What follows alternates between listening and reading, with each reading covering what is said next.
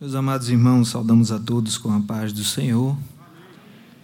Damos graças a Deus nesta noite pela oportunidade que o Senhor nos concede de estarmos aqui reunidos com vida para adorar aquele que é digno de toda a nossa adoração e agradecer a Ele por todas as bênçãos que Ele tem derramado em nossas vidas. Agradecer também a Deus pela oportunidade que nos dá, através do nosso pastor, pastor da igreja, para estarmos aqui nesta noite compartilhando uma porção da palavra de Deus. Desde já eu peço que os irmãos estejam orando. Não é a nossa primeira vez, mas todas as vezes parece ser a primeira vez. Amém? Somos carentes da ajuda do nosso Deus e do nosso Espírito Santo e do Espírito Santo.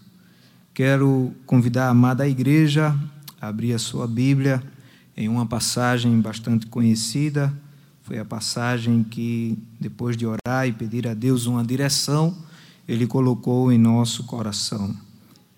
Que está em primeiro livro de Samuel, capítulo de número 17 e o versículo de número 47. Primeiro livro do profeta Samuel, capítulo 17 e o versículo de número 47.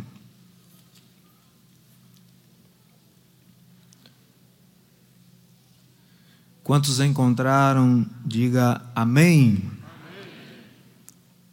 Diz assim a palavra de Deus: E saberá toda esta congregação que o Senhor salva, não com espada, nem com lança, porque do Senhor é a guerra.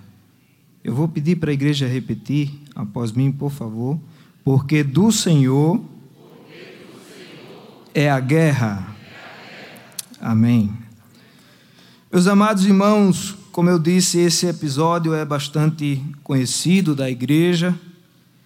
É, acredito que uma das primeiras histórias que aprendemos, principalmente quem foi criança na igreja, é uma das histórias que gostamos muito de ouvir, principalmente na nossa infância.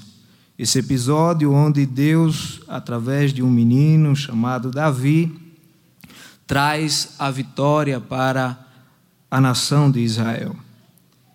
Nós percebemos que em tempos de guerra, em alguns casos, para evitar um prejuízo maior no campo de batalha, se escolhia um campeão, um guerreiro valente, o mais valente de todos, aquele que tinha mais habilidade com as armas, para representar a sua nação em um combate entre dois homens, onde aquele que vencesse o combate, ele estaria também ganhando a guerra para a sua nação, para o seu exército. Neste episódio aqui, isso acontece e nós vemos pela palavra de Deus que os filisteus, eles tinham um campeão, eles tinham um valente. Eles tinham a Golias, que era um gigante de quase três metros de altura. Primeiro livro de Samuel, capítulo 17, versículo 4, a Bíblia mostra isso quando diz: Então saiu do arraial dos filisteus um homem guerreiro, cujo nome era Golias, de Gate que tinha de altura seis côvados e um palmo. Quase três metros era a altura deste guerreiro. Além de alto, ele era muito forte e estava bem protegido. Ainda no capítulo 17, versículo 5 em diante, a Bíblia diz: trazia na cabeça um capacete de bronze e vestia uma couraça de escamas, e era o peso da couraça de cinco mil ciclos de bronze, 57 quilos. E trazia grevas de bronze por cima dos seus pés, e um escudo de bronze entre os seus ombros. E a haste da sua lança era como um eixo de tecelão, e o ferro da sua lança de seiscentos ciclos de ferro, seis quilos e diante dele ia o escudeiro. Observe que apenas o peso da couraça que Golias usava, seguramente era o peso de Davi, quase 60 quilos. Ele era alto, ele era forte, habilidoso e estava bem protegido, era um tanque de guerra. Confiante na sua capacidade, Golias desafia o exército de Israel com a certeza de que ninguém poderia destruí-lo. Capítulo 17, versículo 10, ele diz: Disse mais o filisteu: Hoje desafio as companhias de Israel, dizendo: Dai-me um homem para que ambos pelejemos. Diante da afronta de Golias, o medo ganhou força em Israel. Versículo 11 vai dizer: Ouvindo então Saul e todo Israel essas palavras do filisteu, espantaram-se e temeram muito. A afronta continuou por vários dias. Versículo 16 diz: Chegava-se, pois, o filisteu pela manhã e à tarde, e apresentou-se por quarenta dias. Pela manhã e pela tarde, mais de um mês, se ouviu a afronta de Golias pedindo um homem para lutar com ele. Imagine a pressão que estava sobre os soldados que faziam parte daquele exército. Diante do tamanho da adversidade, o medo ele reina em todo o exército. Capítulo 17, versículo 24, a Bíblia é bem clara quando diz: Porém, todos os homens de Israel, vendo aquele homem, Golias, fugiam de diante dele e temiam grandemente. Ao olhar para Golias, eles percebiam de que não haveria possibilidade de vencer. O seu olhar estava posto em Golias. A situação é tão vergonhosa, poderemos, podemos até dizer assim, que foi preciso o rei dar um incentivo. E no capítulo 17, versículo 25, a segunda parte, fala o que aconteceria com aquele que tivesse a coragem de enfrentar Golias. A Bíblia diz: há de ser, pois, que ao homem que o ferir, o rei o enriquecerá de grandes riquezas, e lhe dará a sua filha, e fará isenta de impostos a casa de seu pai em Israel. Que melhor prêmio poderia haver naquela época? Grandes riquezas, se tornar membro da família real, casando com a filha do rei, e a sua casa seria isenta de impostos. Mesmo assim, com esse incentivo tentador, a Bíblia mostra de que todos os homens do exército de Israel estavam com medo. A fama dos filisteus fazia estremecer as nações em derredor. Sua superioridade militar estava ligada também à sua capacidade de manusear os metais, que era uma herança dos povos hititas. Assim, os filisteus que já levavam vantagem na estatura, porque eles possuíam gigantes, eles também eram imbatíveis em aparatos de guerra. Eles manuseavam o ferro, o bronze, com maestria. Era tão importante isso que eles, por onde passavam, levavam cativos ou matavam os ferreiros das nações inimigas. Percebemos que isso acontece também com Israel em alguns momentos atrás, em um dos episódios onde a nação está se preparando para enfrentar mais uma vez os filisteus. No capítulo 13 de, do primeiro livro de Samuel, versículo 19, a Bíblia vai dizer: E em toda a terra de Israel, nenhum ferreiro se achava, porque os filisteus tinham dito: para que os hebreus não façam espada nem lança. Era uma das estratégias de guerra. Levar consigo aqueles que tinham habilidades de produzir armaduras, armas. Acreditavam eles que a vitória de Israel estava nos recursos que Israel possuía.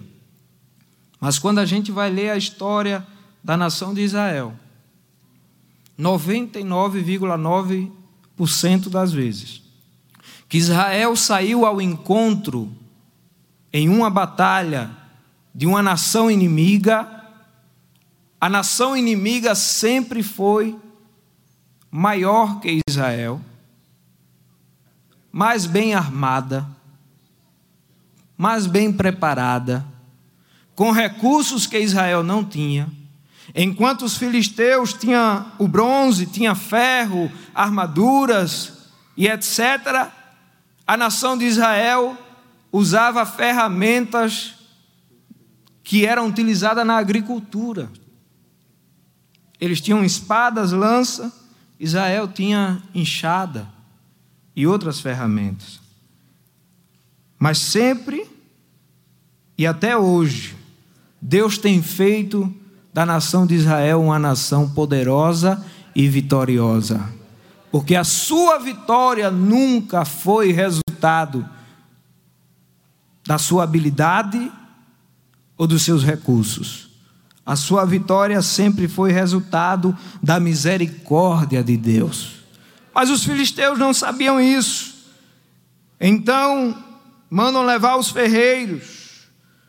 A palavra de Deus vai mostrar que é nesse contexto que um homem chamado Jessé, pai de oito filhos, chama o seu filho menor, o caçula, para levar aos seus três filhos mais velhos, Eliabe, Abinadab e Samar que estavam alistados no exército de Israel, um pouco de comida. Esse filho menor se chamava Davi. Davi obedece o seu pai, leva a comida para os seus irmãos, e no momento que Davi vai chegando aonde estava o exército de Israel, é justamente o momento onde estão chamando as companhias para se preparar em fileiras para enfrentar os filisteus. Davi corre, ainda chega a perguntar aos seus irmãos como eles estavam, leva a encomenda que o seu pai mandou, mas enquanto Davi está por ali, é justamente no momento que Golias sai mais uma vez a afrontar o exército de Israel, pedindo um homem para lutar com ele. Aquilo mexe com Davi. Davi fica inquieto. E Davi faz uma pergunta, capítulo 17, versículo 26. Quem é, pois, este incircunciso filisteu para afrontar os exércitos do Deus vivo? Quem ele acha que é? Quem ele pensa que é para ter tamanha ousadia? Davi, então, diante daquela afronta, se dispõe a lutar contra o gigante. Saul fica sabendo dessa possibilidade, manda chamar Davi, mas quando Davi se apresenta diante do rei Saul, logo ele é desprezado pelo rei. Capítulo 17, versículo 33 diz: Porém Saul disse a Davi: Contra este filisteu não poderás ir para pelejar com ele, pois tu, tu ainda és moço, e ele, homem de guerra desde a sua mocidade. Você é muito jovem, Davi. Na tua idade, ele já era um guerreiro, ele é preparado, já deu várias vitórias aos filisteus. Todos estão com medo deste homem. E aí, Davi começa a conversar com o rei. E no versículo 34, a Bíblia diz: Então disse Davi a Saul, teu servo, apacentava as ovelhas de seu pai. E vinha um leão ou um urso e tomava uma ovelha do rebanho. E eu saía após ele e o feria, e a livrava da sua boca. E levantando-se ele contra mim, lançava-lhe mão da barba, e o feria e o matava. Assim, feria o teu servo leão como urso, assim será este incircunciso filisteu como um deles, porquanto afrontou os exércitos do Deus vivo. Olha, rei, eu tenho uma responsabilidade. Eu sou pastor de ovelhas. Eu sou responsável pelas ovelhas do meu pai. E quando aparece o urso e quando aparece o leão, eu enfrento o urso, eu enfrento o leão. Eu cuido das ovelhas do meu pai. Quem cuida das ovelhas de Israel?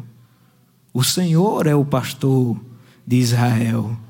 Se eu que sou pequeno, se eu que sou falho, se eu que sou novo, se eu que tenho limitações, enfrento o urso e o leão, o que acontecerá com esse incircunciso filisteu que está afrontando ao Deus dos exércitos? Da mesma forma que o Senhor me deu vitória contra o leão e o urso, ele também me dará vitória contra este incircunciso filisteu. O Senhor tem me ajudado. E nesta noite, já aproveitando a oportunidade e direcionado pelo Espírito Santo, talvez você chegou aqui assustado por algum gigante que está tendo que enfrentar. Mas Deus só permite a gente enfrentar os gigantes quando antes dá um treinamento com o leão e com o urso.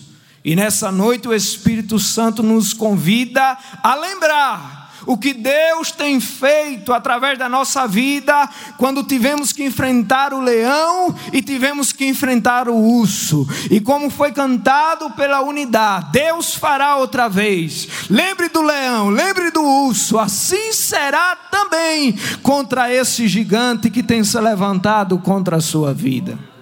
Saul então se convence, despede a Davi, diz: Vai-te embora, e o Senhor seja contigo. Após uma longa conversa, Saul aceita e Davi sai ao encontro de Golias. Capítulo 17, versículo 40 diz: E tomou o seu cajado na mão, escolheu para si cinco seixos do ribeiro, e pô-los no alfoge de pastor, que trazia a saber no surrão, e lançou mão da sua funda e foi-se chegando ao filisteu. Quando Golias olha para Davi, mais uma vez, Davi é desprezado. Golias despreza Davi por quem ele era. Versículo 42 diz: E olhando o filisteu e vendo a Davi, o desprezou, porquanto era jovem, ruivo e de gentil aspecto era uma criança diante de Golias. Golias olha para Davi e entende de que não há possibilidade alguma dele ser vencido por Davi. Golias também despreza Davi pelos recursos que Davi tinha que aparentemente eram inferiores. Versículo 43. Disse, pois, o filisteu a Davi: Sou eu algum cão? Para tu vires a mim com paus. E o filisteu amaldiçoou a Davi pelos seus deuses. É uma piada. Eu sou um guerreiro. Eu sou um campeão.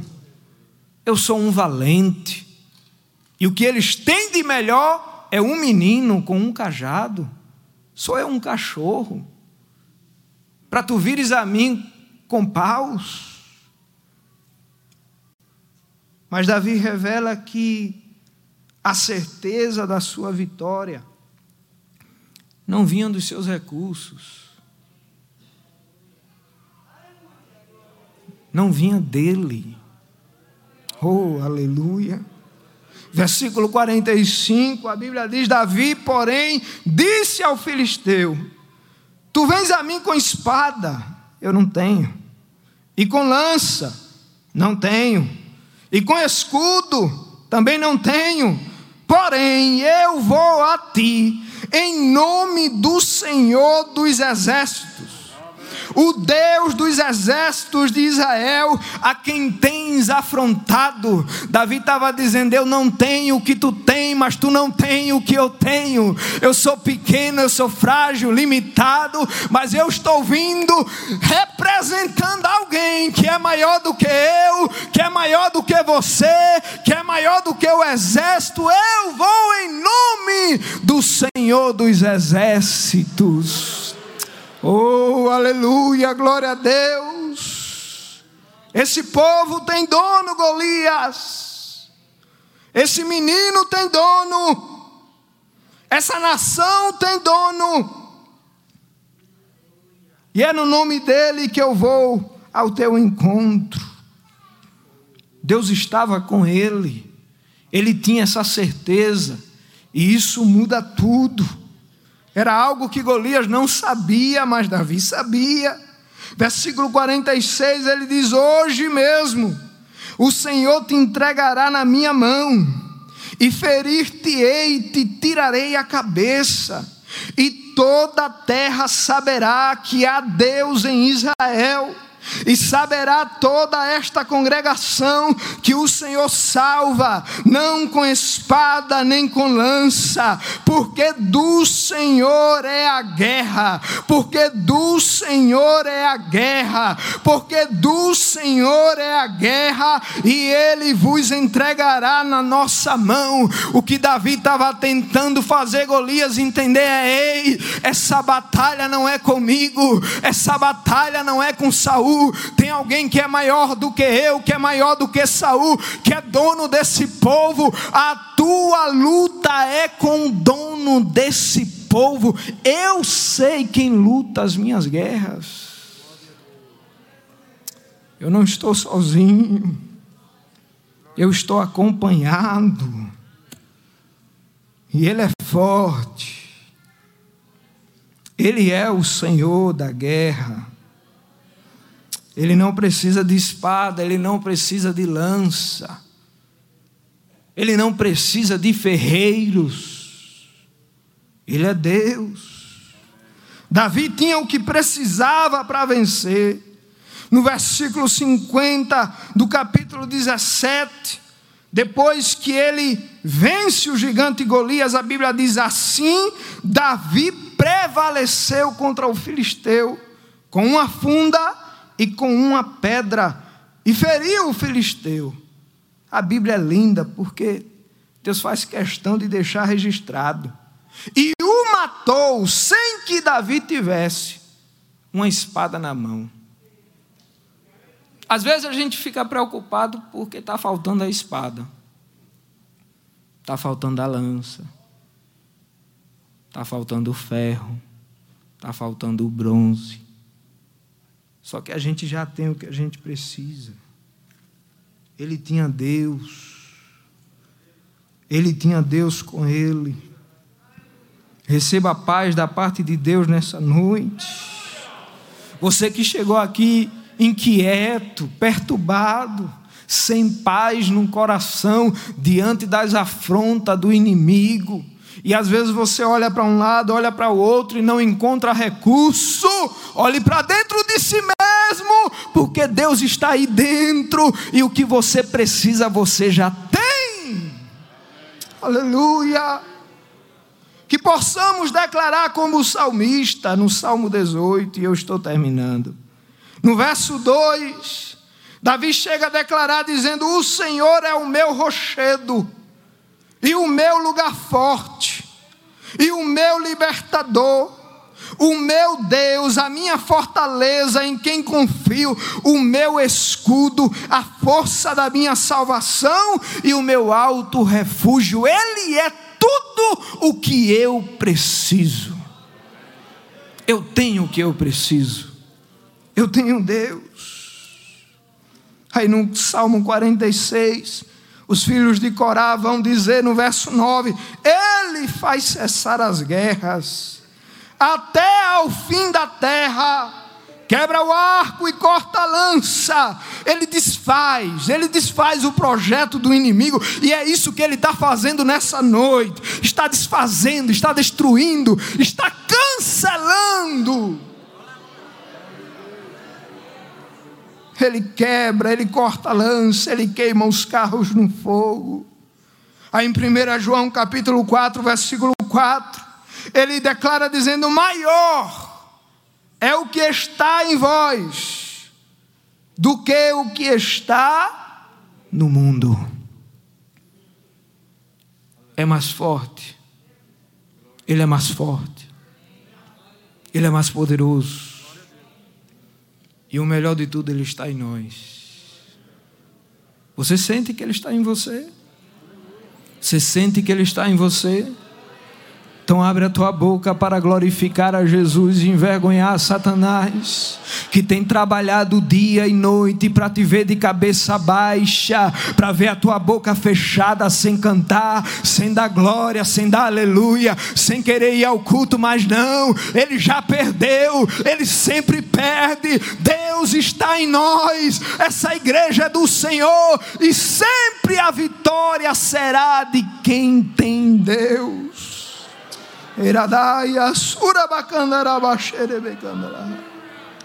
Oh, aleluia! O mundo tem o seu valente. O mundo tem o seu valente. Mas nós temos alguém que é mais valente que o valente do mundo. Eles têm um gigante. Nós temos um um gigante que é maior que o gigante deles. Em Lucas capítulo 11, Jesus fala e diz no versículo 21: Quando o valente guarda, armado a sua casa, em segurança está tudo quanto tem, mas sobrevindo outro mais valente do que ele, e vencendo, tira-lhe toda a armadura em que confiava e reparte os seus despojos. Jesus é o mais valente. Não existe um campeão mais campeão do que Jesus. Não existe alguém tão vitorioso como Jesus é. Ele está acima de todos e de tudo. E quando ele vai à cruz por mim e por você, ele também nos dá a vitória através dele.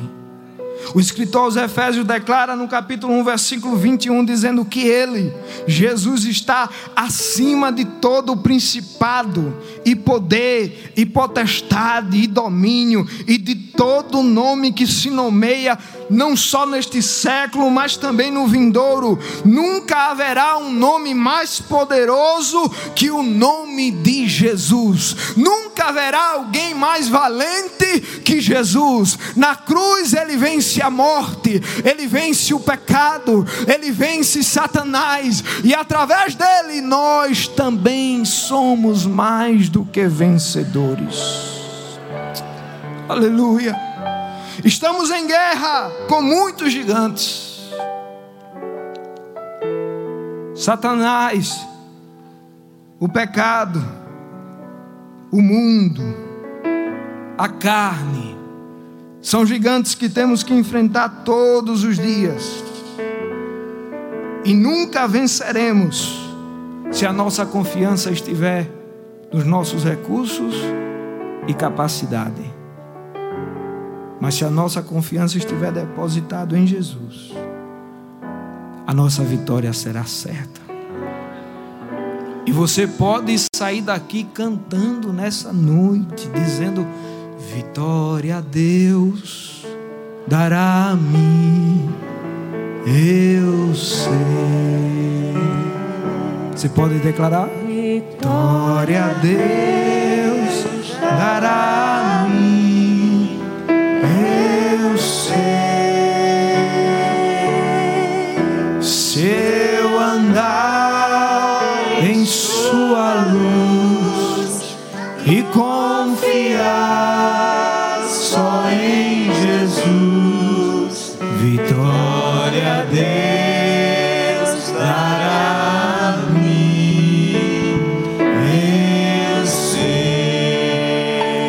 Mesmo com máscara, você pode dizer para quem está do seu lado, sem tocar, mas diga assim a Ele: do Senhor é a guerra. Diga assim para Ele: o Senhor nunca entrou numa guerra para perder. Ele já venceu